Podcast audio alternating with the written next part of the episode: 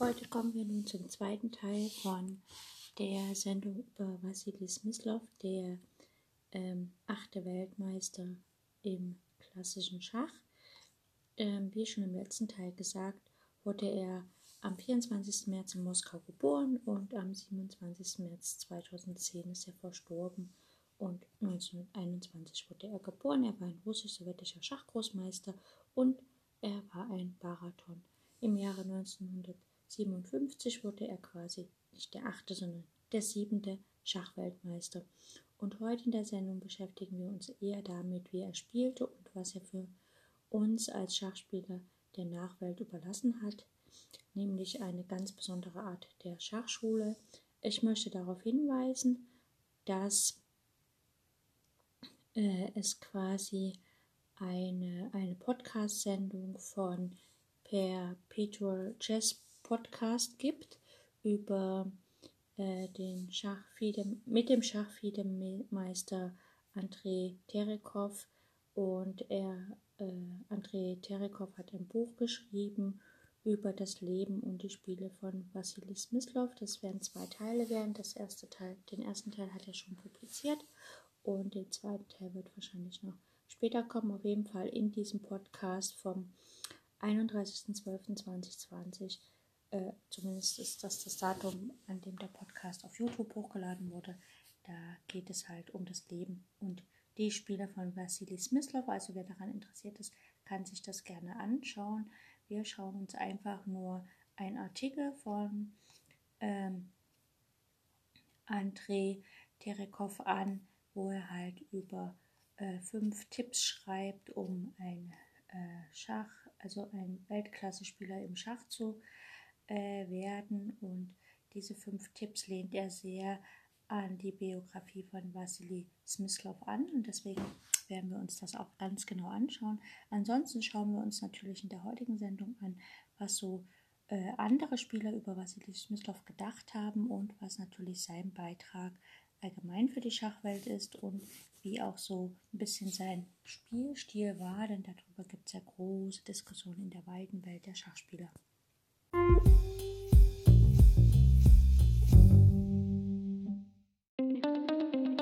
Herzlich willkommen auf meinem Podcast Schachradio bzw. Schach on Air. Ich freue mich sehr, dass ihr wieder eingeschaltet habt und wünsche euch ganz viel Spaß mit der heutigen Folge.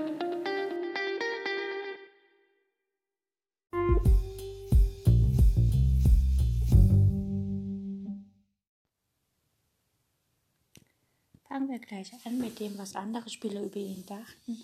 Also Smyslov war besonders im Endspiel sehr stark und verfasste auch einige Endspielstudien. Das hatte ich schon beim letzten Mal gesagt, dass er eigentlich mit den Endspielstudien, also dem Verfassen der Endspielstudien, erst äh, ziemlich am Ende seiner Schachkarriere angefangen hat. Der fünfte Weltmeister Max Oewe charakterisierte Smyslov so, äh, sein Stil beruht in der Hauptsache auf positioneller Grundlage, was aber nicht besagen soll, dass er etwa Kombinationen aus dem Weg geht oder gar friedliebend ist. Er erreicht sein Ziel nur weniger direkt, sondern sozusagen auf Schleichwegen und deshalb ist Smyslov besonders gefährlich. Der sechste äh, Weltmeister Mikhail Botwinnik sah Smyslov als schachliches Universaltalent. Die Eröffnung behandelte er präzise, er vermag stürmisch anzugreifen, sich beharrlich zu verteidigen und kaltblütig zu manövrieren. Sein eigentliches Element ist aber das Endspiel, wo er seinesgleichen, was er seinesgleichen sucht. Äh, hier findet er häufig Züge, die selbst den Kenner verblüffen. Botwinniks Einschätzung wird auch vom 13. Weltmeister Gary Kasparov geteilt. Wobei ich äh, schon das letzte Mal erwähnt habe, dass in meinen Augen Smyslov sehr geradlinig spielt. Also er spielt äh, nach positionellen strategischen äh, Richtlinien und äh, diese führen dann dahin, dass er halt Stellungen hat, wo quasi äh, man das Gefühl hat, dass aus dem heiteren Himmel quasi eine Taktik auf dem Brett auftaucht. Anthony Seidi betonte Smyslov im Unterschied zu Konkurrenten wie Botwinnik, Bronstein und Keres nicht versucht habe, dem Schach seinen eigenen Stempel aufzudrücken oder es seiner Persönlichkeit anzupassen.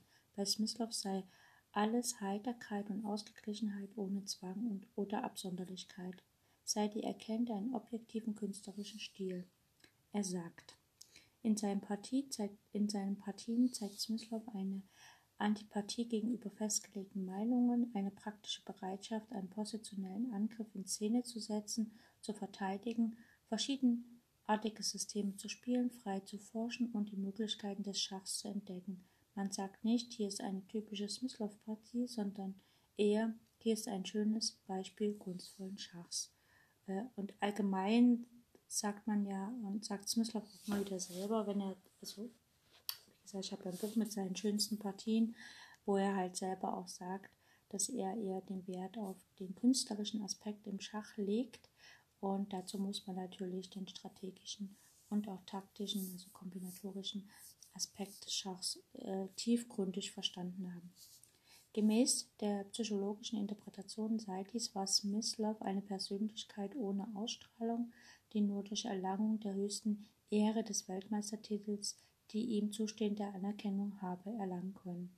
Dass Smyslov nur für die kurze Dauer eines Jahres Weltmeister gewesen sei, erklärt Saidi aus den Umständen der damaligen Zeit.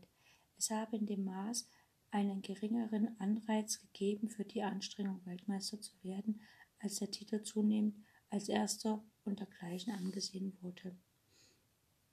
Der zehnte Weltmeister Boris Baspi weist auf Smyslovs ausgeprägte Intuition hin und nennt ihn die Hand. Will seine Hand, weil seine Hand genau weiß, welche Figur auf welches Feld sie in einem bestimmten Augenblick stellen muss, eigentlich braucht er gar nichts zu berechnen. Man muss dazu sagen, äh, das hatte ich auch schon im ersten Teil erwähnt, dass Vasily Smyslov äh, von seinem Vater ja Schach gelernt hat und dann die ersten Jahre äh, quasi Schach nur mit, also aus Schachbüchern gelernt hat, also Großmeisterpartien, nachges Meisterpartien nachgespielt hat und halt äh, auch Strategie und positionelles Spiel äh, studiert hat und erst deutlich später, also nachdem er quasi schon sehr gut spielen konnte für sein Alter, erst dann ist er zu Schachturnieren gegangen. Das ist ja heute ein bisschen anders. Heute ist es so, wenn jemand Schach lernt und er kann dann einigermaßen spielen und stellt nicht mehr alle Figuren wahllos ein, wird er sofort zu Schachturnieren geschickt. Und äh, bei Vasilis Christoph war es halt so, dass er erst äh, von den Klassikern gelernt hat und dann ins Schachturnier geschickt wurde. Und heute ist es so, äh, die Spieler spielen halt mit sehr wenig Kenntnissen oder mit sehr unausgereiftem schachlichen Wissen schon Schachturniere und wollen dort natürlich schnellen Erfolg haben. Und was dann äh, oftmals Trainer auch tun, die jetzt unerfahren sind, die kaufen sich dann irgendein Buch oder irgendeine DVD oder irgendwas, gucken in irgendein Video, wo Schachtricks publiziert werden und bringt den Kindern und Jugendlichen und unerfahrenen Spielern Schachtricks bei, mit denen man halt auf einem gewissen Niveau halt auch wirklich gewinnen kann.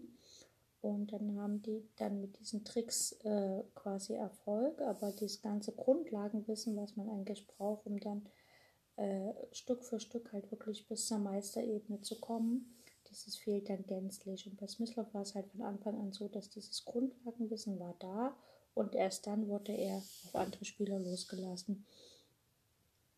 Ne, und äh, ja, genau. Der 14. Weltmeister Wladimir Kramnik bezeichnet Smyslov als die Wahrheit im Schach. Sein Spiel sei korrekt, wahrhaftig und besitze einen natürlichen Stil. Auch auf Kramnik wirkt dieses anstrengungslose und brillante Spiel so, als ob Smyslov Hand, Smyslovs Hand von selbst zöge und attestiert ihm das Gefühl von Mozarts leichten Anschlag. Er habe seine Spielstärke über einen langen Zeitraum bewahren können, weil sie nicht in seiner Energie, Trieb oder Charakter, sondern einem tiefen Verständnis begründet sei. Kramnik vermutet, dass Smyslov den Weltmeistertitel über einen längeren Zeitraum hätte halten können, wenn ihm nicht das brennende Verlangen dazu gefehlt hätte. Äh, man muss dazu sagen, also ähm, ein Spieler, der wirklich äh, in der Kindheit und Jugend, also am Anfang seiner Schachkarriere sozusagen, die tiefen Grundlagen des Schachs gelernt hat von Meistern, der hat natürlich dann den Vorteil, wenn er älter wird und dann spielt er wieder, dass er dann eben nicht äh, in seiner Leistung abfällt, sondern hat ja dieses tiefe, grundlegende Verständnis und das geht ja dann nicht verloren. Und ich muss sagen, äh, manchmal sehe ich in dem, was äh, Smyslov, wie er so mit Leichtigkeit die Figuren quasi auf die treffenden Plätze stellt, ohne dass man ahnt, was da kommt, äh, erinnert mich so ein bisschen an, an auch Partien von ähm, Magnus Carlsen, der auch äh, teilweise in Eröffnungen, ich sag mal, einfache Züge spielt, also Züge, die den Regeln entsprechen und damit total viel Erfolg hat. Also ich meine, Carlsen hat auch noch andere große Stärken, aber das zeigt so ein bisschen, ähm, dass Carlsen halt auch von Klassikern scheinbar sehr viel gelernt hat. Aber Smyslov hat das auf jeden Fall.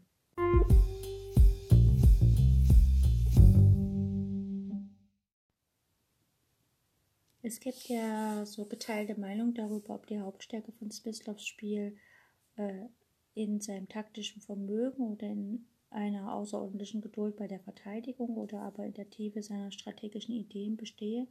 In seinem strengen und sparsamen Partiekommentaren hob Smyslov selbst seine Kombination kaum besonders hervor. Aber wie gesagt, das beruht halt darauf, dass er halt strategisch immer sehr äh, geradlinig für mein Gefühl gespielt hat und da ist es natürlich logisch, dass dann Kombinationen möglich werden.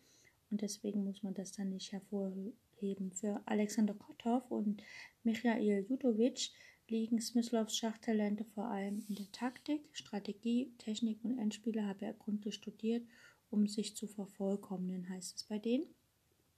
Allerdings sieht Ken Wilde Smyslovs reifes Spiel eher gekennzeichnet durch ein stimmiges Positionsverständnis, kraftvolle Endspieltechnik und durchdachte Eröffnungsstrategie, aber nur in relativ geringem Maße durch Kombination. Wild verweist auf die Untersuchung der Partie Smyslov bei der 34. UdSSR-Meisterschaft 1966-67 durch Michael Thal.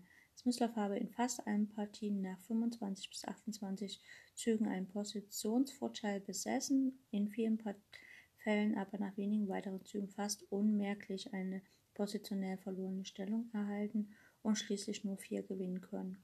Thal erkennt hier einen Unwillen, präzise taktische Varianten zu berechnen. Ähm, selbst wenn das Tal so erkennt, zeigt es aber, ähm, dass Smyslov tatsächlich aus von den Meisterpartien gelernt hat und deshalb quasi aus der Eröffnung, selbst wenn er sie nicht kannte, und er hat ein breites Eröffnungsrepertoire gehabt, dass er hat mit Weiß E4 und auch D4 gespielt und mit Schwarz äh, ziemlich viele andere auch Eröffnungen, äh, zeigt es doch, dass er halt immer wieder die Eröffnung praktisch strategisch positionell behandelt hat und deswegen einen Positionsvorteil hatte. Und er hat dann natürlich, ähm, ja, je nachdem, wie man halt drauf ist, ne, äh, kann man das dann verwerten oder eben nicht. Nach Ansicht äh, Wladimir Kramniks sind Smyslovs Eröffnung, und Taktik zwar gut, aber nicht überragend gewesen. Äh, mit seinem Positions- Spiel habe er jedoch seine Vorgänger auf dem Weltmeisterthron überflügelt und eine eigene Marke des Schachspiels geprägt. Als erster Spieler habe er die höchste Präzision erreicht. Mit diesem Stil der schrittweisen, millimeterweisen Erhöhung des positionellen Drucks auf Grundlage einer genauen Berechnung kurzer Varianten sei Smyslov ein Vorleber, Vorläufer von Anatoly Karpov gewesen. Äh, dem kann ich voll zustimmen, weil Anatoly Karpov natürlich in ähnlicher Weise gespielt hat, also immer wieder äh, einfachen Regeln gefolgt und dann Stück für Stück die, den positionellen Druck zu erhöhen in der Partie und dann langsam quasi den Gegner zusammendrücken. Und wenn es dann natürlich die Möglichkeit für Kombinationen gibt, werden die auch angebracht. Ähm, Smyslov selbst betont die Bedeutung der permanenten Suche nach einer harmonischen Figurenaufstellung für seinen Spielstil. Also er schreibt halt immer wieder, dass er eigentlich Kunst betreibt. Das Gespür für Harmonie ist nach Smyslovs Ansicht entscheidend sowohl für das Schachspielen als auch für andere schöpferische Berufe, Künste und Wissenschaften. Er erlernte im Alter von sechs Jahren das Schachspiel von seinem Vater, der selbst ein starker Schachspieler der ersten Kategorie war. Wie gesagt, das ist so 2000, 2200 als äh, deutsche Wertzahl oder ELO zu vergleichen. Zugleich erhielt er Unterricht im Klavierspielen und entwickelte eine starke Leidenschaft für Musik. Der Vater versuchte, äh, ihm von Anfang an Verständnis für Positionen mit wenigen Steinen zu vermitteln. Smyslov nimmt an, dass sich aus der genauen Kenntnis der Stärken und Schwächen der Schachfiguren in solchen einfachen Stellen das Gefühl für Harmonie entwickelt, das den Schachspieler auch in komplizierten Stellungen die richtige Lösung finden lässt. Bis zum Alter von 14 Jahren spielte Smyslov, wie gesagt, nur zu Hause und studierte die Meisterpartien und klassische Schachliteratur aus der Bibliothek seines Vaters, der mindestens 100 Schachbücher äh, besaß. Smyslov gibt keinen einzelnen Meister als Vorbild an, am meisten habe er jedoch vom Studium der Partie von Mikhail Chigorin und Alexander Aljechin profiliert, die immer den spezifischen Inhalt einer Stellung herauszufinden wussten. Mit 14 nahm er an seinem ersten Turnier teil und erreichte quasi die dritte Kategorie. In der letzten Sitzung habe ich dann schon gesagt, was das ungefähr so entspricht als Wertzahl. In den Jahren 35, 36 besuchte er als Zuschauer mit seinem Vater die internationalen Turniere in Moskau und konnte die Leichtigkeit des intuitiven Spiels von José Raúl Capablanca und den energievollen Kampf Emanuel Laskas beobachten, live. In den folgenden zwei bis drei Jahren erreichte Smyslov die erste Kategorie, also auch die Leistungsstärke seines Vaters, und betrachtete seinen Stil in dieser Zeit äh, als, also, ja, als fast fertig ausgeformt. Smyslov vergleicht seinen Musik- und Geschmack und schreibt selbst. Die strikte Schönheit und Harmonie, die Ungezwungenheit und die Eleganz, die unfehlbare Intuition des Künstlers, die absolute Beherrschung der Technik und als Folge die absolute Unabhängigkeit ihr gegenüber ist, das ist mein Ideal. Auch im Schachspiel bin ich ein überzeugter Anhänger der klassischen Logik des Denkens. Eine Schachpartie muss die Suche nach der Wahrheit beinhalten. Der Sieg ist die Bestätigung dieser Wahrheit. Die größte Fantasie, die höchste Technik, das tiefste Verständnis der Psychologie ist nicht imstande, aus einer Schachpartie ein Kunstwerk zu machen, wenn sie nicht zum Haupt wenn sie nicht zum Hauptziel führen, die Suche nach der Wahrheit. Diese Eigenschaften weisen, einzeln genommen, nur auf die außerordentliche Begabung ihres Besitzers hin. Das hat er geschrieben.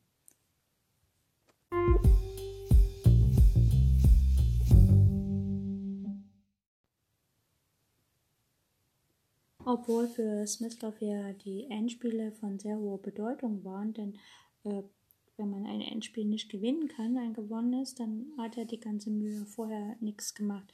Äh, wobei ich mal dazu sagen muss, ähm, äh, Smyslov hat beim Schachlernen vom Vater, äh, hat der Vater folgendes gemacht, er hat halt nur wenige Figuren aufs Brett gestellt und dann musste Smyslov halt erstmal mit diesen wenigen Figuren quasi das äh, Schach spielen und dann kamen nach und nach mehr Figuren dazu. Und ich äh, kenne einen äh, Schachtrainer, der das ähnlich macht mit seinen Jugendlichen äh, in, in, der Schule und auch im Verein. Er stellt quasi, also die Kinder lernen halt, wie die Figuren ziehen, das ist ganz normal. Äh, wobei ich mittlerweile denke, man müsste mal ein Experiment machen, wo man halt den Kindern nicht erklärt, der Bauer zieht so, der König zieht so, sondern einfach vormachen und gucken, ob die Kinder das erfassen. Das wäre mal ganz witzig. Auf jeden Fall macht er so, dass wenn die Kinder wissen, wie die Figuren ziehen, dann lässt er sie gegeneinander spielen, aber eben nicht mit voller Mannschaft, sondern er sagt, okay, das, was zuerst entwickelt werden muss, es müssen ja erstmal die Bauern ins Zentrum kommen, dann die Leichtfiguren raus. Das heißt, dass er nimmt äh, die Türme, die Dame und, äh, und die Randbauern entfernt er. Also es gibt quasi nur die Bauern ohne die Randbauern, also jeder hat sechs Bauern oder halt vielleicht auch nur vier. Und dann äh, startet er halt einfach äh, quasi Partien mit Springer und Läufer. Und also jeder hat Springer und Läufer und halt, wie gesagt, die sechs Bauern davor, hat aber eben die Schwerfiguren gar nicht. Und dann müssen die Kinder halt gegeneinander spielen. Äh, wenn sie noch unerfahrener sind, dann werden halt die Springer rausgenommen oder halt die Läufer, sodass man halt, oder es wird halt nur mit einer Seite gespielt. Das heißt, der eine hat halt einen kompletten Königsflügel, der andere hat halt einen kompletten Damenflügel ohne Dame. Und äh, dann spielen halt die Kinder da gegeneinander. Es wird halt immer geguckt, dass nicht gleich irgendwie äh, eine Figur geschlagen kann, werden kann in der Ausgangsstellung oder dass halt äh, gleich matt gesetzt werden kann. Aber das ist halt für Kinder sehr interessant, weil sie dann einfach lernen, äh, tatsächlich, was ist die Kraft, was ist, was ist das Potenzial, was in den Figuren steckt. Und sie lernen natürlich, äh, wenn sie lange mit Springer und Läufer vorher gespielt haben und erst dann kommt die Dame hinzu, dann passiert es nicht so leicht, dass sie immer mit der Dame zuerst raus und alles angreifen wollen. Also das war so ein bisschen auch die Form, wie Vassili Smyslov Schach von seinem Vater lernte, dass er halt wirklich Stück für Stück an die Figuren herangeführt wurde. Also, gleichwohl er die Bedeutung des Endspiels betont hat, äh, Smyslov auch eine Reihe von Eröffnungsneuerungen entdeckt. Unter dem Einfluss der Ideen von Mikhail Chigorin interessierte er sich besonders für die spanische Partie, also E4, E5, Springer F3, Springer C6, Läufer B5, als eine Eröffnung, in der die äh, Gegner um ein klassisches Bauernzentrum kämpfen und er spielte dies auch mit beiden Farben. Die geschlossene Verteidigung der spanischen Partie, also A6, Läufer A4, Springer F6, Rochade, Läufer F7, äh, Läufer E7, Turm E1, B5, Läufer B3, D6, C3, Rochade und H3 behandelte er bei der Moskauer Meisterschaft 1943 mit dem Manöver Springer F nach D7, D4, Läufer F6 und das ist halt ganz typisch, er hat oft den Läufer dann nach F6 äh, umgruppiert. Gegen Tal im Baku wählte er äh, stattdessen, also nicht Springer F6 nach D7, sondern äh, er spielte dann H7, H6 und nach D4 kam halt der Turm von F nach E8 und nach Springer D2, also Springer BD2 spielte er Läufer F8, also hat er wieder den Läufer umgruppiert. Und 1959 gegen Keres hat er dann eben in der spanischen Partie im äh, sechsten Zug mit Schwarz äh, die Dame nach D7 gestellt.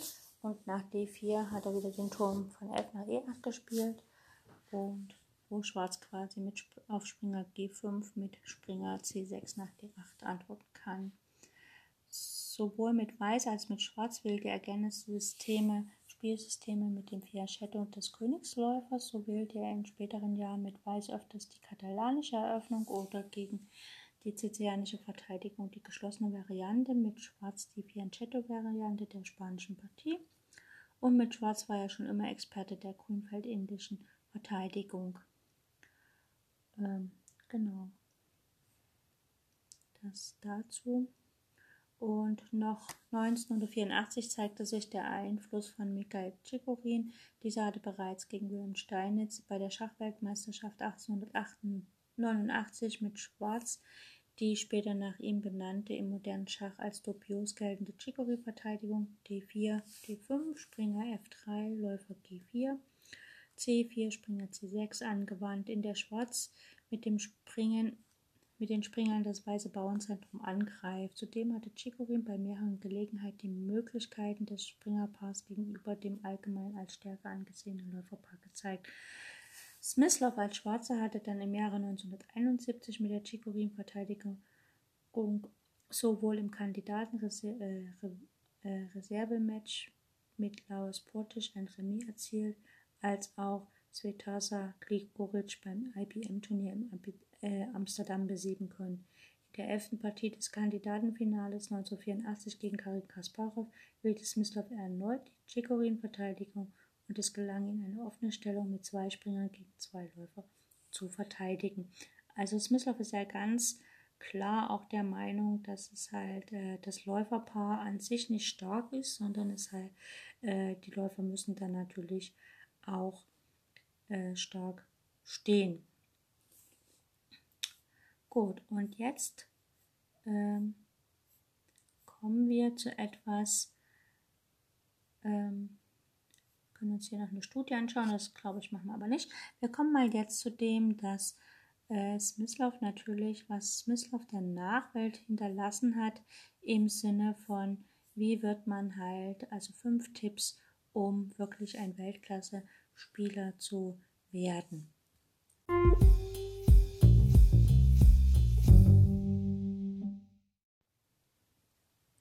So, also fünf Tipps, wie man äh, für zukünftige Meister, also wie man, was man von Vassili Smyslov bezüglich der Ausbildung zum Schachmeister lernen kann. Wie gesagt, geschrieben von, ähm, ähm, ach, vorhin hatte ich noch den Namen im Kopf, vom Fiedemeister Andrei Terekov. Ähm, auf Chesscom ist es ein Artikel, da werden wir jetzt mal reinschauen. Äh, und zwar, ähm, äh, der, ähm, ja, so. Also, nach dem, äh, also nach, äh, wenn man so äh, Smyslovs Schachkarriere anschaut, dann kann man natürlich fünf Schlüsselprinzipien herausfinden, die Smyslov dabei geholfen haben, den Weg vom Anfänger zum Großmeister zu gehen. Und ähm, hier werden wir sie natürlich anschauen. Und zwar erstens, wir lernen aus den Klassikern, also lernen von den Klassikern. Das hatte ich schon gesagt, weil Smyslov hat ja wirklich, also kommt gleich nochmal. Dann muss man natürlich das taktische Sehvermögen schärfen, das ist Nummer zwei. Äh, dann müssen wir quasi die Endspiele studieren und wir müssen uns auch üben in der Verteidigung, das ist Punkt 4 und wir müssen natürlich so oft wie möglich Schach spielen. Also zum Tipp Nummer 1, wir lernen von den Klassikern. Äh, der Beginn der, ähm, von Smyslov, also wie Smyslov Schach ge gelernt hat, unterscheidet sich ja von vielen anderen Großmeistern. Er lernte die Spielregeln mit sechs Jahren von seinem Vater spielte aber in den nächsten acht Jahren keine einzige Partie außer, außerhalb des eigenen Hauses. Smyslov wurde als Schachspieler nur das Spiel mit seinem Vater, einem starken Amateurspieler, und dem Studium der Bücher äh, sozusagen ausgebildet. Smyslov schrieb selbst, dass er mehr als 100 Bücher über Schach in der Bibliothek seines Vaters gab und diese studiert hat. Also er hat alles gelesen, äh, was es von den alten Meistern gab, also Paul Murphy, Adolf Andersen und so weiter, bis zu seinen stärksten Zeitgenossen José Raul Capablanca, Alexander Aljechin und auch Aaron Nimzowitsch. Als er anfing, in regelmäßigen Turnieren zu spielen, hatte er quasi vorher gründlich die Schachklassiker studiert und dieses Wissen ähm, hat er natürlich in seinen eigenen Partien aufs Brett gebracht. Und äh, es gibt ja das hatte ich ja letztens schon gezeigt, äh, die Partie von Vassili Smyslov gegen Kirill Geri, äh, Gerasimov. Also Gerasimov hatte weiß, Smyslov schwarz und wo er dann halt mit Turm auf die dritte Reihe halt einfach dann über den König herfällt und die Partie gewinnt. Und diese ähnelt einer Partie von ähm, Rod Levy gegen Akiba Rubenstein aus dem Jahre 1907 und äh, 1907 und zweifellos, also wir können uns ja mal die beiden Stellungen anschauen, die sich sehr ähnlich sind. Ich hoffe, ich finde das jetzt jetzt schnell, genau. Und zwar haben wir ja äh, in der Partie äh, Gerasimov, Kirill gegen Smyslov, ähm, haben wir ja, dass der weiße König, also äh, Smyslov hat ja schwarz und äh, der weiße König steht auf G1, die Dame auf der dritten Reihe. Auf jeden Fall ist es dort so, dass halt der Turm auf die dritte Reihe kommt. Also erst wird halt eine Figur dann, also der Turm wird dann sogar geopfert auf der H-Linie, damit halt die Stellung aufbricht. Ich sag mal die Stellung an, vielleicht macht es das ein bisschen leichter. Also der weiße König steht auf G1, die Dame auf B3, ein weißer Turm auf A1, einer auf E1, ein weißer Läufer auf B2, der weißfeldrige weiße Läufer auf F1, und noch ein Springer auf A4 sowie ein Bauer auf A3, B4, E5, F2, G2, H2, äh, H3 und Schwarz hat den König auf G8, die Dame auf C6, ein Turm auf A8, ein Turm auf D8, den weißfeldrigen Läufer auf B7, den schwarzfeldrigen Läufer auf F4 und den Springer auf G4 sowie die Bauern auf A6, B6, E6, F7, G7, H7. So, und hier ist äh, Schwarz am Zug und Schwarz spielt hier halt einfach Turm D3.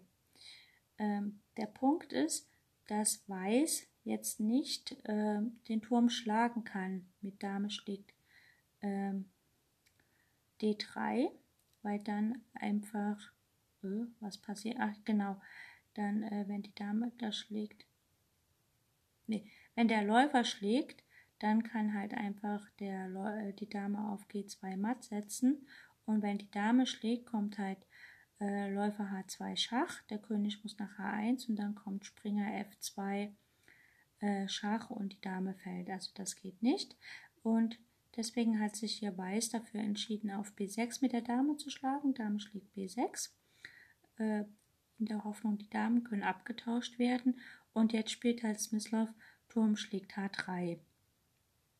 Der Punkt ist, jetzt kann äh, Weiß zwar noch die Damen tauschen auf C6, aber das bringt halt nichts, weil, also Schwarz muss ja nicht direkt tauschen. Also es ist halt so, wenn die Dame auf C6 schlägt, die Weiße, dann kann erstmal ähm, Läufer schlägt H2 kommen, der König geht nach H1 und dann wird so eine Mühle aufgebaut und das ist halt dann nicht ganz so schön. Ähm, ne? Nach Läufer H2 geht der König nach H1 und dann kommt einfach Springer F2 matt und die Partie ist beendet. So, deswegen nach Läufer Turm schlägt H3 folgt erstmal Läufer D4 von Weiß und jetzt kann halt Schwarz, wie gesagt, so eine Art äh, äh, Mühle aufbauen, indem er erstmal Läufer H2 Schach bietet. Der König muss nach H1 und jetzt kann der Läufer auf E5 schlagen mit Abzugschach. Der Turm von H3 sagt Schach. Und äh, wenn der König wieder zurückgeht nach G1, kommt nochmal Läufer H2 Schach. Der König muss wieder nach H1 und dann kommt halt Läufer C7 Schach und die Dame fällt, was dann natürlich nicht so schön ist. Aber äh, wir können uns mal folgende Stellung anschauen aus der Partie Rott-Levi gegen Rubinstein. Ähm, und zwar ist das folgendes. Der König steht auf H1, der Weiße, die Dame auf E2, der weiße Turm auf A1 und noch einer auf F1, sowie der schwarzfeldrige Läufer von Weiß auf B2 und der weißfeldrige auf E4, der Springer auf C3. Und dann hat Weiß natürlich nach sechs Bauern auf A3, B4, E5, F4, G2 und H2. Also wir sehen schon, der König steht schon wieder da in der kurzen Rochhaltestellung und ist alles so ein bisschen aufgerissen. Und Schwarz hat den König auf G8, die Dame auf E7, ein Turm auf D8, ein Turm auf C8, den schwarzfeldrigen Läufer auf B6, den weißfeldrigen Läufer auf B7 und ein Springer auf G4, sowie sechs Bauern A6, B5, E6, F7, G7, H7. Und hier ist auch Schwarz am Zug. Und Schwarz spielt hier erstmal Dame H4. Droht quasi matt auf H2, da muss was getan werden. Ähm, H3 könnte man ziehen, wird hier aber nicht gespielt, es wird hier G3 gespielt. Äh, greift halt die Dame direkt an und verteidigt natürlich den H2-Bauern durch die Dame auf E2. So, und jetzt erfolgt wie bei Smyslov oder Smyslov hat halt gespielt wie in dieser Partie. Es folgt halt Turm C3. Turm schlägt C3. Es wird quasi ein Verteidiger entfernt. Ähm, und jetzt passiert folgendes. G schlägt H4, also er hat sogar die Dame geopfert. Und dann spielt Schwarz Turm D2. Er lenkt quasi die Dame ab, denn sein Ziel ist es eigentlich mit dem Turm von C3 nach H3 zu kommen.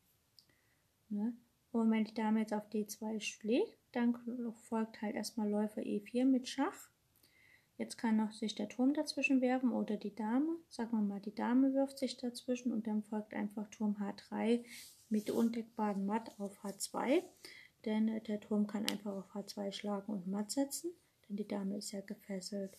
Und ähm, es besteht quasi kein Zweifel daran, dass Mislov dieses Spiel kannte und dass ihm diese Idee geholfen hat, äh, seine Angriffsidee mit dem Turm, äh, also mit dem Turmschwenk äh, von D8 nach D3 und dann nach H3 zu finden.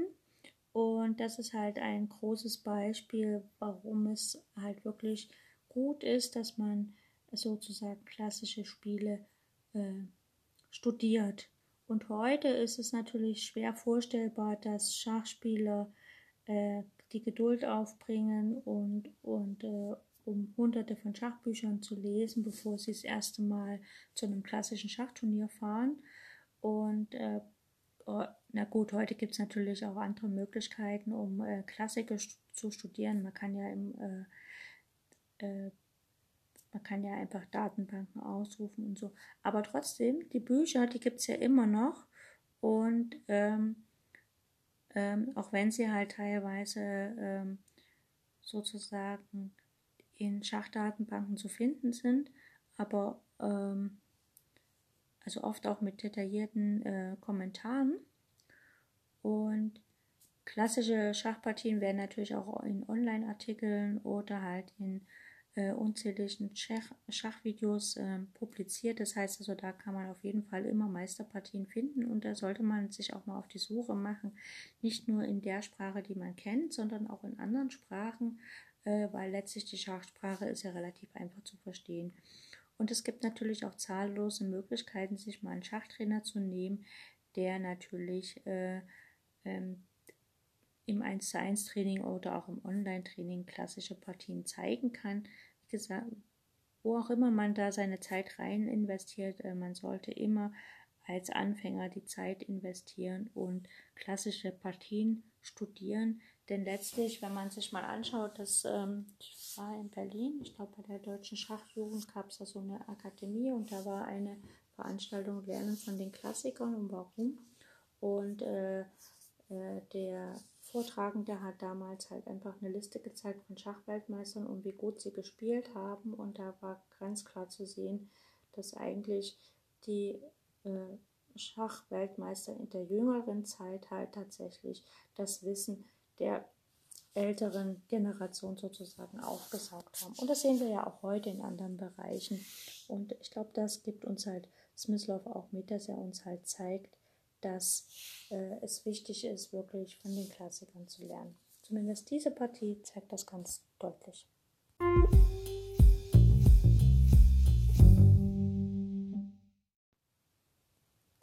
So, kommen wir zu der zweiten Erkenntnis, wenn man Smyslovs Partien analysiert. Und zwar muss man halt das taktische Sehvermögen äh, schärfen. Und zwar, Smyslov ähm, wird ja äh, manchmal wirklich als trockener Positionsspieler charakterisiert, aber er hat natürlich auch äh, ein scharfes Auge für Taktik.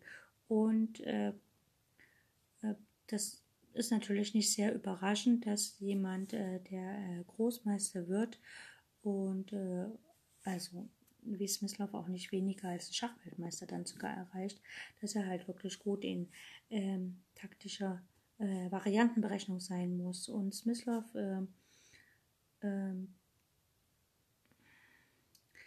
ist jetzt nicht besonders bekannt dafür, dass er halt lange taktische äh, Feuerwerke aufs Brett gepackt hat, aber er war äh, ziemlich gut in sogenannten kurzen Taktiken, also so in äh, kurzzügigen Taktiken, so, so drei, vier, fünfzügig. Und äh, das ist natürlich so, dass er, ähm, dass das halt nur passieren kann, wenn man wirklich in Taktik sehr gut ge gewesen ist. Also er hat äh, nicht irgendwelche Überraschungen und Züge erleben können und er hat natürlich äh, auch leicht Material gewinnen können oder halt einfach mal ein, äh, ich sag mal, eine todbringende äh, Mattkombination aufs Brett können, bringen können. Ähm, genau. Und jetzt schauen wir mal hier noch weiter. Ähm, Botwinnik bemerkte dies, indem er den Stil seiner Gegner vor dem WM-Kampf 1948 analysierte. Und äh, hier ist ein bisschen was, was er in, den, äh, in seinen Notizbüchern über Smyslov schrieb. Ähm, er hatte quasi eine gute äh, taktische Sehvermögen. Äh, also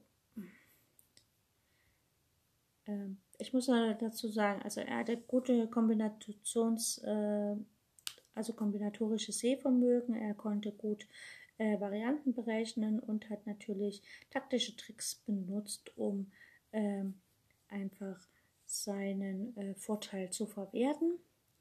Und ähm, äh, es ist natürlich aktuell auch ein äh, wichtiger Punkt, welchen man halt äh, generalisieren kann. Also äh, auch wenn es jetzt ein bisschen paradox klingt, eine der besten Möglichkeiten, um äh, im taktischen äh, Sinne sich zu verbessern, ist es natürlich, dass man sich auch im Positionsspiel verbessert. Denn äh, wenn du ähm, quasi ausgespielt wirst von einem positionellen Spieler, dann nützen dir dann natürlich die Kombination nichts. Aber wenn du selber einen äh, deinen Gegner positionell ausspielst, dann passiert es halt, dass die Kombination äh, oft äh, auf dem Brett auftauchen. Also dann ist natürlich möglich. Also ich zum Beispiel, wie gesagt, ich kenne ja jemanden, der mir immer mal so bei Schachturnieren und so ein bisschen unter die Arme greift.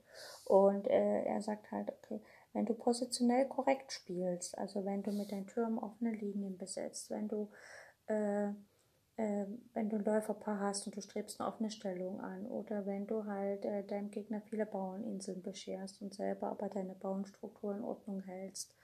Und wenn du all diesen klassischen ähm, Regeln von der Strategie her folgst, dann ist es nur natürlich, dass du, wenn dein Gegner dem nicht folgt oder wenn er inkorrekt spielt, also wenn er zum Beispiel, ich sag mal, äh, einen schlechten Läufer behält und dann dieser Läufer eingekesselt ist vom Bauern und der quasi keine Zugmöglichkeiten mehr hat, dann strebt man natürlich nicht an, diesen Läufer zu schlagen, sondern lässt ihm den Gegner. Aber im Grunde hat man eine Figur mehr. Und wenn man aber solche äh, positionellen Vorteile immer wieder aufsummiert, dann ist es nur natürlich, dass sich taktische Chancen ergeben und die dann natürlich auch genutzt werden können. Und dafür muss man natürlich taktisch ein bisschen trainieren, dass man wirklich solche taktischen Sachen dann aus, ausnutzen kann. Und äh, natürlich äh, in den Partien von Smyslov sieht man halt irgendwie, dass es ganz natürlich bei ihm, dass halt seine Position Stück für Stück immer ein bisschen besser geworden ist und immer ein bisschen besser. Und dann war es einfach so, dass die Verteidigung von seinem Gegner einfach mal zusammenbrach und er halt natürlich nichts machen kann. Man kann hier dazu ähm, ein wunderbares Beispiel anschauen. Äh, und zwar hat, haben wir hier folgende Stellung. Der weiße König steht auf dem Feld G1, die weiße Dame auf B3. Es gibt einen weißen Turm auf B1 und einen weißen Turm auf D1.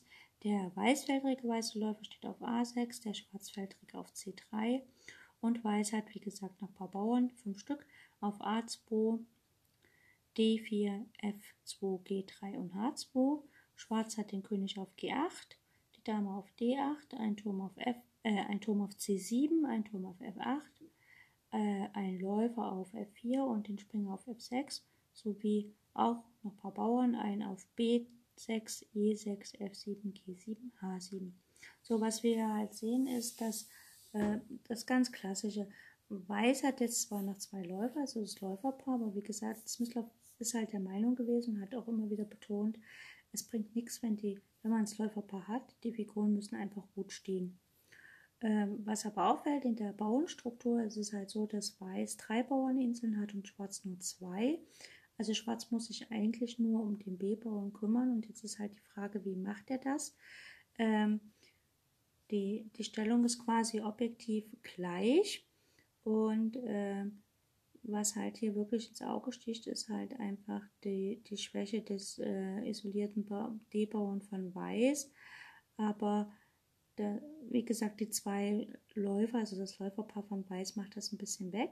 Und äh, Schwarz sein äh, Läufer ist äh, angegriffen. Und wenn er halt weggehen würde, könnte halt Weiß einfach noch ein bisschen äh, weiter so ein bisschen Vereinfachung anstreben.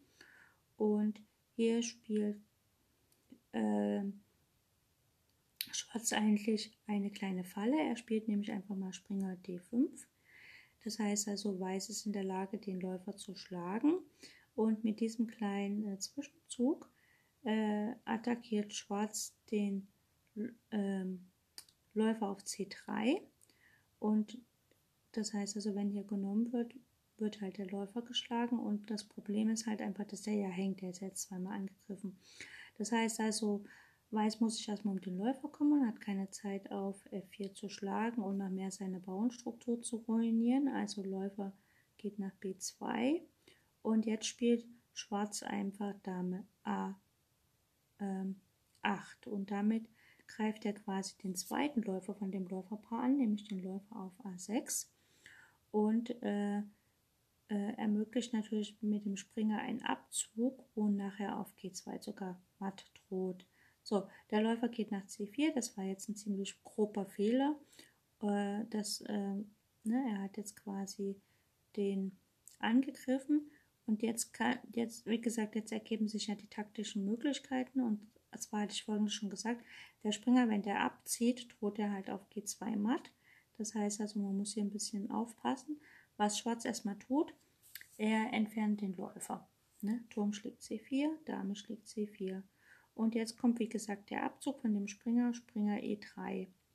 Äh, die Dame und das äh, Feld G2 mit Matt ist angegriffen, also ist quasi eine Springergabel. Und äh, äh, Weiß steht einfach jetzt äh, auf Verlust, ne? weil die Dame ist angegriffen und das Feld G2, wo matt droht. Und ähm, ja, die Dame kann dann nicht mehr nach F1 zurück, weil da einfach der Springer auch rausnehmen könnte.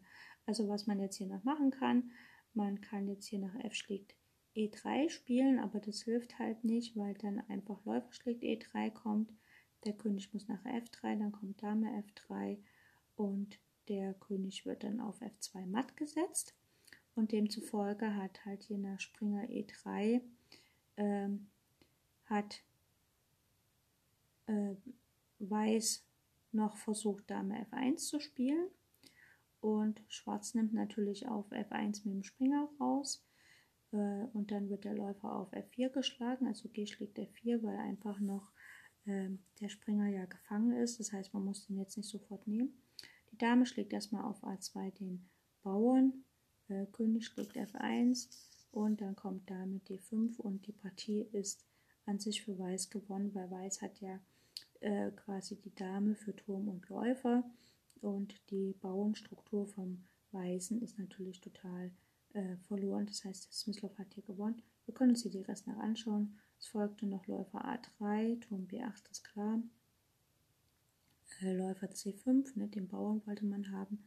Smyslov spielt hier ganz klassisch B5, kann man auch sagen, ist so ein Klassiker, ne? wenn ein Bauer angegriffen ist und zur Schwäche neigt, setzt man ihn im Feld vor. Vielleicht neigt er dort nicht mehr zur Schwäche.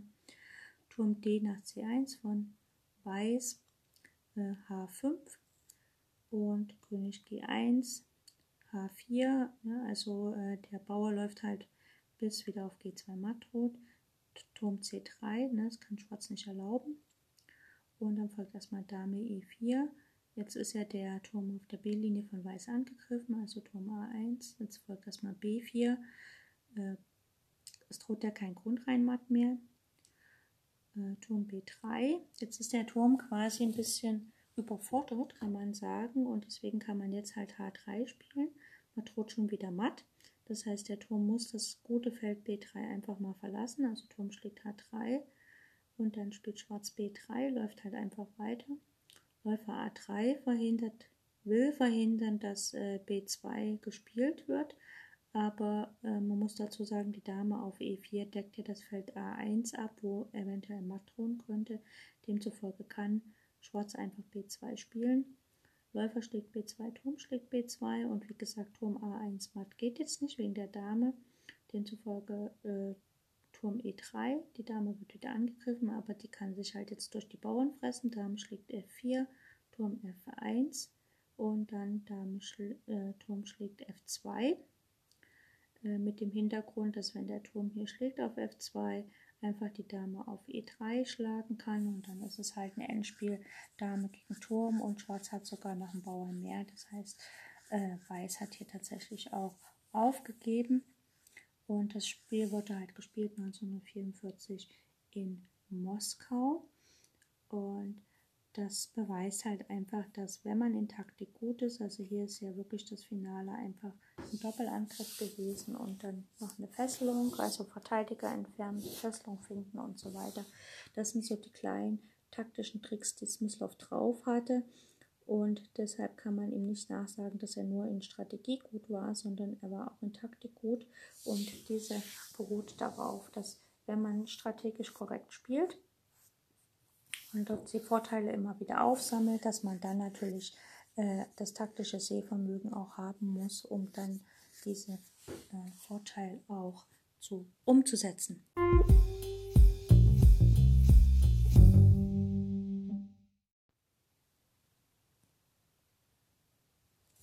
So, die äh, Schachausbildung von Smyslov war halt geprägt durch das Training mit seinem Vater und das begann natürlich dass man Endspiele studiert hat. Das hatte ich vorhin schon ein bisschen erzählt. Also äh, äh, ähm, der Vater von Vasili Smyslov ist halt so rangegangen, äh, dass er sagt, okay, ein junger Spieler ist halt einfach der beste Weg, um ihn zu trainieren, ist halt, dass ich ihm zeige, was mögen die Schachfiguren, was mögen sie nicht. Und das kann man natürlich am besten an Endspielen zeigen.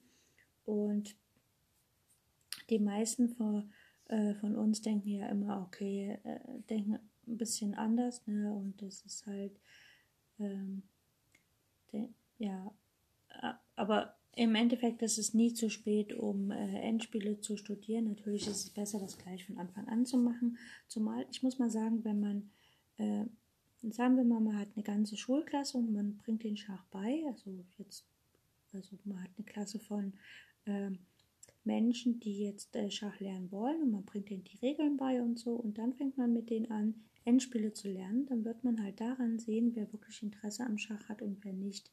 Denn diejenigen, die da aufhören, die würden, äh, die würden sowieso immer das Endspielstudium langweilig finden und die würden sowieso ein gewisses Spielniveau nie erreichen, weil sie einfach das immer langweilig finden und weil sie dann letztlich die ganzen Vorteile, die sie sich in der ganzen Partie erarbeitet haben, im Endspiel dann nicht verwerten können. Und demzufolge ist es eigentlich gar nicht so dumm, einerseits vom Schachlichen her und andererseits auch von der Motivation her mit Endspielen zu beginnen, weil die sind für viele Spieler teilweise das langweiligste, was es gibt. Aber wenn man jemanden hat, der das wirklich mag, dann weiß man auch, dass er Schach halt total liebt und dann kann man halt damit äh, viel mehr erreichen. Ne? Äh, viele Anfänger ähm, äh, machen es ja so, dass sie instinktiv äh, quasi Abtausche vermeiden und äh, ganz speziell wollen sie natürlich nicht die Damen tauschen, weil sie sich eben nicht in Endspielen so richtig gut fühlen. Und äh, manchmal ist es aber auch so, dass wenn man die Damen auf dem Brett behält, dass es äh, ja, dass dann das Spiel teilweise noch, noch viel schlechter verläuft, als wenn man die Damen tauschen würde. Also ist es eigentlich zu empfehlen, Endspiele zu studieren, damit man halt auch damit klarkommt, wenn alles abgetauscht wird. Äh, Swislov Ansatz war halt ähm, sozusagen genau das Gegenteil von dem, was wir halt haben. Er hat ähm, immer wieder äh, war halt bereit dafür, die Damen zum Beispiel zu tauschen und ähm, auch wenn das Endspiel für ihn nur ein bisschen besser war. Und äh, heutzutage ist es ja so, dass Magnus Carlsen einen ähnlichen Stil verfolgt äh, und halt die meisten seiner Punkte äh, dadurch erreicht, dass er halt Weltklasse Großmeister im Endspiel einfach mal aus, äh, ausspielt, also wirklich sie so lange drückt und das Endspiel so lange knetet, bis er halt gewinnt. Und beide, äh, also Smyslov und auch Carlsen, äh, folgen quasi einem ähnlichen, einfachen Motto. Wenn du, ein, also wenn du wirklich gut im Endspiel bist, dann kannst du halt äh, einfach für den Punkt im Spiel deutlich länger kämpfen. Ja, und äh, wir können mal hier eine Stellung anschauen, die das ein bisschen verdeutlicht. Hier spielt Vassili Smyslov gegen Fyodor der Krach in Kiew 1937. Das war halt so ein Schulenwettkampf. Äh, folgende Stellung: Weiß hat den König auf F4, ein Springer auf D2, ein Bauer auf A3, B4, D4, E3, F3, G2 und H4. Schwarz hat den König auf F6, ein Läufer auf D7 und noch ein paar Bauern A7, B7, D5, E4, F5, G7 und H7. Und hier hat Schwarz ähm, H5 gespielt. Äh, praktisch ein äh, positioneller Fehler, weil Schwarz ähm, hat halt gedacht, dass er ja, dass er halt sozusagen Weiß hier in Zugzwang bringt. Ähm, aber es gibt halt eine einfache Regel, die Bauern ähm, ja, wenn man einen Läufer über hat, also ne, dann sollten die Bauern im Endspiel nie auf der Felderfarbe des Läufers stehen. Also man sollte immer danach streben, dass man halt einfach, äh, wenn man einen weißfeldigen Läufer hat, wie hier, dass man dann die Bauern so schnell wie möglich auf schwarze Felder bekommt, damit die Bauern die Felder kontrollieren, die der Läufer nicht kontrolliert hat und der Läufer natürlich auch Platz hat, sich zu bewegen. Hier sieht man halt, dass einfach der schwarz, schwarze Läufer auf den weißen Feldern keinen Platz hat und wenn dann auch noch Schwarz H5 spielt, einfach äh, mit der Idee, dass halt Weiß in Zugzwang kommt, äh, dass er dann, dass er dieses Konzept missverstanden hat. Also H6 wäre deutlich besser gewesen. Ne? Und mit H6 hätte er sogar noch G5 vorbereitet und den weißen König weiter zurückdrängen können. Ähm, okay, wie reagiert Smyslov auf diesen positionellen äh, Fehler? Er spielt hier Springer B1. Ja, er möchte natürlich alle seine Figuren selber auf schwarzen Feldern agieren haben. Nach Läufer B5 äh, kann natürlich der Läufer hier in die weiße Stellung eindringen. Da folgt erstmal Springer C3 und nach Läufer C4 ähm, folgt einfach A4.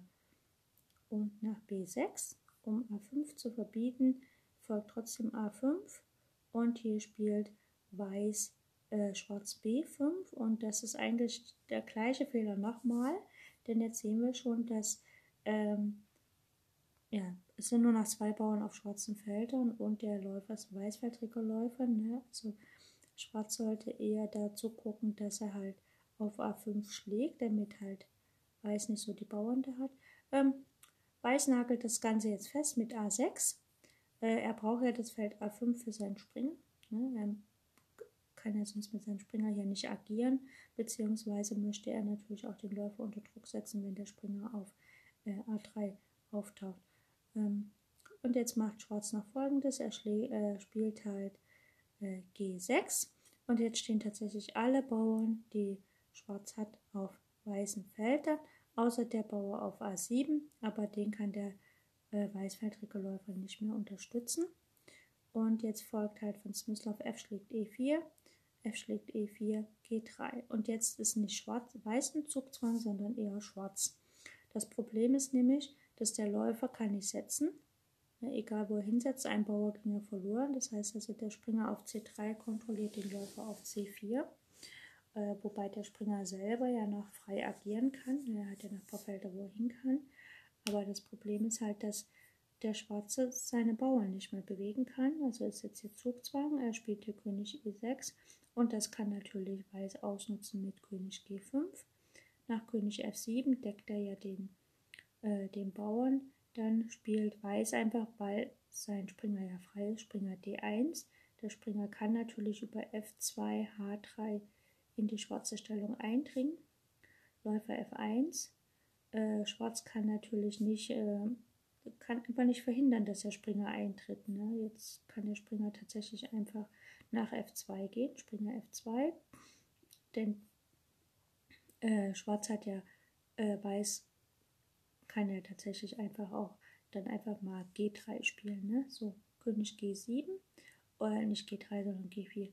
Und äh, jetzt kann man natürlich einen Springer H3 spielen, aber G4, H schlägt G4 und jetzt kommt der Springer nach G4 und der Springer dringt in die schwarze Stellung ein, während der Läufer von Schwarz, der Weißfeldrige, der kann zwar in die weiße Stellung eindringen, aber was will er da? Die Bauern stehen ja alle auf Schwarz. So, Läufer H3. Er versucht halt noch, ähm, sich ein bisschen zu retten oder beziehungsweise den A-Bauern vielleicht zu gewinnen. Springer F6.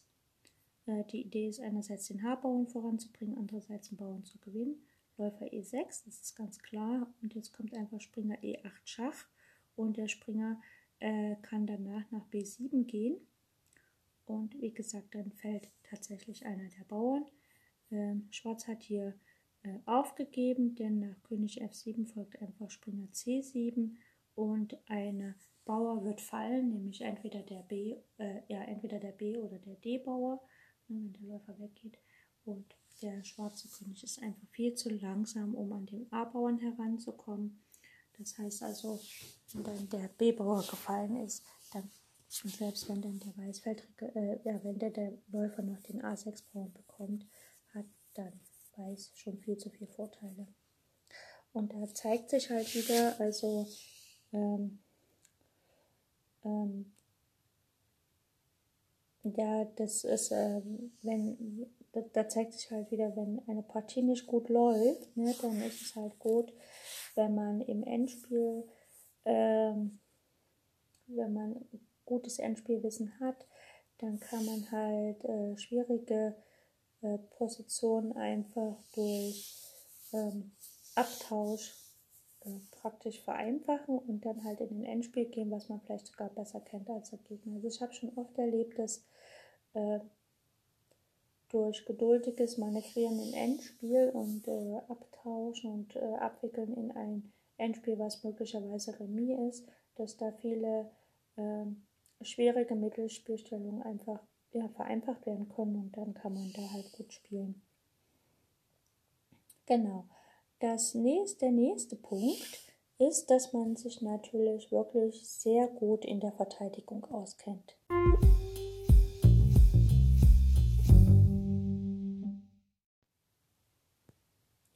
Also wenn man wirklich gut im Schach werden will, muss man natürlich auch in der Lage sein, sich gut zu verteidigen. Das heißt jetzt nicht nur passiv verteidigen, also alle Figuren zurückziehen und warten, bis es vorbei ist, sondern man muss sich natürlich auch äh, aktiv verteidigen können. Das heißt also, äh, man muss auch in der Lage sein, ähm, in der schwierigen Stellung wirklich aktiv zu, also schwierigen Angriffen auch aktiv zu begegnen. Für Smyslov selbst, also in, in, seinen, äh, in seinen jungen Jahren, in seiner jungen Schachkarriere war es natürlich so, dass er sich zu einem hervorragenden Verteidiger entwickelt hat, weil äh, er, er war ja am Anfang oder er hat äh, anfangs sich nie so sehr bemüht, äh, tiefe Eröffnungsstudien zu begehen und deswegen war es manchmal so, dass er halt aus der Eröffnung heraus selbst äh, quasi sich in einer schlechten Position befand, äh, vor allem wenn er schwarz hatte und äh, ja, was, was können wir, was können wir daraus lernen, ne, von diesem, äh, dass halt Smyslov dann automatisch äh, lernen musste, sich gut zu verteidigen. Also das erste heißt, ähm, dass wir uns natürlich nicht entmutigt werden sollen, wenn es mal nicht klappt. Ne? Äh, das heißt also, wenn wir äh, eine Stellung haben, die nicht ganz so toll ist, dann äh, ist es nur natürlich, also es liegt in unserer Psyche, dass es niemand, niemand mag es, sich in schlechten Positionen zu verteidigen.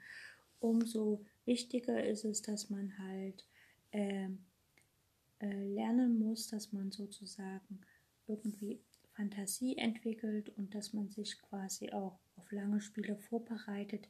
Denn wenn man sich aus einer schlechten Position verteidigen muss, dann dauert es eben mal länger. Ne? Man muss halt einfach lernen, dass man damit umgehen kann und dass man daraus jetzt nicht eine wilde, gleich eine wilde Attacke äh, machen kann oder äh, spekulative Taktiken anbringen kann, sondern man muss halt lernen, dass man positionell immer wieder kleine Fortschritte macht, erstmal die Figur, äh, erstmal die Stellung ausgleichen, also einen großen Abgriff, Angriff erstmal abwehren, sozusagen Angreifer entfernen, die Stellung Stück für Stück verteilen, also die Stellung Stück für Stück positionell verbessern und dann ergibt sich vielleicht was, ne? Also, und das zweite ist, dass man natürlich äh, nicht passiv äh, nicht passiv spielt, wenn man schlechter steht, ne? sondern man muss halt schauen, kann ich ein ein, Gegen, also ein Gegenspiel entwickeln? Kann ich äh, äh, Schwächen bei meinem Gegner entwickeln? Ne? Wie kann ich meinen Gegner beschäftigt halten? Ne? Also selbst wenn der besser steht, was kann ich denn tun, dass, dass er dann äh, sozusagen äh, denken muss, selbst denken muss und Entscheidungen treffen muss? Das hatte ich schon mal erzählt. Ne? Es gibt da so ein so eine Art von Pool an Entscheidungen, die wir täglich treffen können. Und wenn ich meinen Gegner von Anfang an, also selbst wenn er jetzt besser steht, sagen wir mal, er hat ein oder zwei Bauern gewonnen, dann habe ich ein bisschen verpennt in der Eröffnung oder so, ne? Dann muss ich halt dafür sorgen, dass mein Gegner über jeden Zug nachdenken muss und entscheiden muss. Und je mehr Entscheidungen er treffen muss, desto müder wird er. Und wenn ich dann noch äh, im Endspiel ein starker Gegner bin, also ein starker Spieler bin, dann kann ich natürlich ins Endspiel abwickeln aber so, dass halt mein Gegner immer wieder Entscheidungen treffen muss und müde an Entscheidungen wird und dann kann ich das Spiel vielleicht auch gewinnen. Ne? Also man muss halt nach Gegenspiel gucken und man muss natürlich auch äh, den Gegner Schwächen äh, verschaffen, denn äh, manchmal kann es auch geschehen, dass man halt ein bisschen Material gewinnen kann und ähm, auch wenn man dann halt nicht sofort einen direkten Gewinn sieht, aber vielleicht gibt es halt auch wirklich äh, dann die Möglichkeit, dass man äh, äh, eine Position erreicht, wo man plötzlich zum Beispiel auch wirklich auf Angriff spielen kann. Und natürlich äh, muss man immer nach ähm, äh, Zügen suchen, die der Gegner nicht erwartet. Ja, also wenn der Gegner zum Beispiel irgendwas schlägt, dann ist es ja nur natürlich, dass man zurückschlägt, aber vielleicht gibt es einen Zwischenschach, vielleicht gibt es eine ganz besondere Verteidigung. Und vielleicht gibt es einen Verteidigungszug, der sogar was angreift. Und manchmal gibt es natürlich auch ziemlich komische Züge, ne? Und die können dann das, Span äh, Blatt, äh, das Blatt komplett wenden. Und wir können mal hier schauen, wir haben hier eine Partie von äh, Alexander Tulosch gegen Wassily Smyslov gespielt im äh, Leningrad 1947. Die Stellung ist folgende. Weiß hat noch nicht rochiert, der König steht auf E1, die Dame auf F7, ein Turm auf A1, ein Turm auf H1, ein Läufer auf E2, ein Springer auf G5, äh, noch ein zweiter Läufer auf A3, äh, ein Bauer auf C3, D4, F2, G2, H2. Und Schwarz hat den König auf D7, die Dame auf C7, ein Turm auf A8, ein Turm auf H8, ein Läufer auf D5, ein Läufer auf F8, Springer auf C3, äh, C6 und die Bauern A7, B5, C4, E6, E7, G7 und H5. So, Schwarz ist hier natürlich ein bisschen äh, ziemlich in Schwierigkeiten. Ne? Also wenn der Läufer auf F8 und den Springer nicht gebe, der droht hier schon auf E. Äh, ja, es droht halt ziemlich viel. Ne? Also auf E7 oder E6 könnte die Dame reinschlagen. Also Schwarz hat hier allerhand Schwierigkeiten. Äh, ne? Also er hat halt Schauen wir mal vom Material her. Er hat zwar hier ein bisschen Material mehr. Er hat, glaube ich, zwei Bauern mehr. 2, 4, 6, 7. Ja, er hat zwei Bauern mehr. Aber Weiß hat halt wirklich äh, gute Angriffschancen. Und Weiß spielt jetzt Läufer schlägt H5. Was natürlich die, äh, die Möglichkeiten, also was natürlich die, die, das ganze Spiel von Schwarz noch ein bisschen schwieriger gestaltet. Ne? Äh, und Jetzt hat er ja auch fast nur noch. Äh, ne? Und was spielt hier Schwarz? Schwarz spielt folgendes: Er spielt Springer E5. Äh, Schwarz hat äh, quasi äh, einen Verteidigungszug gefunden. Äh, das Störendste für Schwarz ist ja hier die Dame. Ne? Und wenn man halt hier jetzt sieht, okay, er hat halt Springer E5 gespielt, der greift ja die Dame an. Die Dame könnte jetzt irgendwie wegsetzen, hat aber an sich gar kein gutes Feld. Denn wenn sie nach F4 geht, dann kommt halt Springer D3 Matt, äh, Springer D3 Schach mit äh, Damengewinn. Das ist nicht ganz so schön für Weiß. Aber was will Weiß sonst machen? Weiß muss also den Springer schlagen. D schlägt E5. Okay, gut. Aber jetzt ist halt folgendes: Jetzt kommt die schwarze Dame ins Spiel und schlägt halt erstmal den Bauern mit Schach. Ja, also Dame schlägt E5. Jetzt ist das Problem, der Springer will nicht dazwischen, der Läufer will auch nicht dazwischen und der Springer hängt. Das heißt also, ähm, Schwarz gewinnt ja erstmal Material. Der König muss nach F1. So, die Dame schlägt auf G5 und das Problem ist halt, dass jetzt G2 angegriffen ist. Also erstmal Läufer F3, um G2 zu decken. Die Dame geht einfach erst nach F6. Das Problem ist jetzt, dass äh, Weiß kann zwar den Läufer tauschen, aber irgendwie hat es Schwarz geschafft, relativ äh, zügig den Angriff abzuwehren und sogar noch Material mitzunehmen. So, Läufer schlägt D5, ist klar, die Dame schlägt auf F7 und äh, man kann halt überlegen, nach Dame F6, was, was wäre denn anders gewesen? Ne? Ich meine, okay, die Dame hätte schlagen können, dann hätte Schwarz seine Bauernstruktur verbessert und ähm, dann hätte sich der Läufer getauscht, okay, aber letztlich steht der Schwarz dann besser. Also Läufer schlägt D5, Dame schlägt F7, Läufer schlägt A8. Und dann kommt A5 von äh, Schwarz gespielt und Weiß spielt halt G3, will ja nicht matt gesetzt werden. Ne?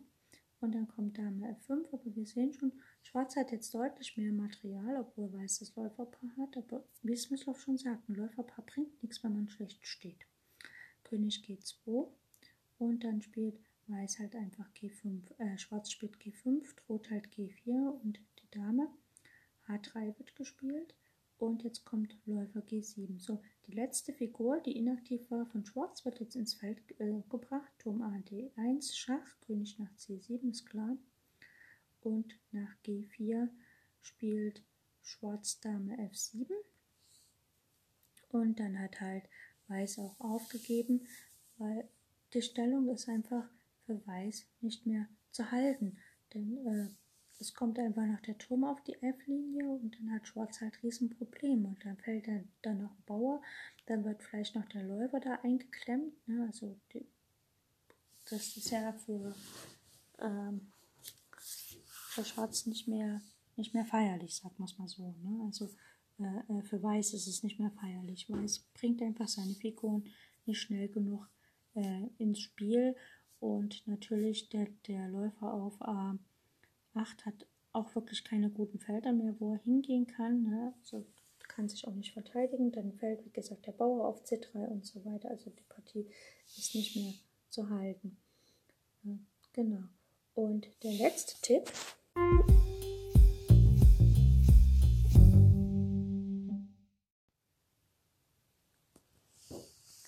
Spiele Schach und zwar so viel wie möglich. Also äh, Smyslov hat ja im, durchschnittlich äh, 3000 Turnierpartien in seiner gesamten Laufbahn gespielt. Äh, ich ähm, vermute, dass er auch mehr gespielt hat, dass halt nicht ganz so viele aufgezeichnet wurden, vor allem aus seinen ersten Jahren gegen seinen Vater und so. Die ganzen Partien sind ja gar nicht aufgezeichnet worden. Und äh, man kann auch sagen, dass seine äh, Karriere, seine Schachkarriere natürlich 70 Jahre ungefähr umspannt hat.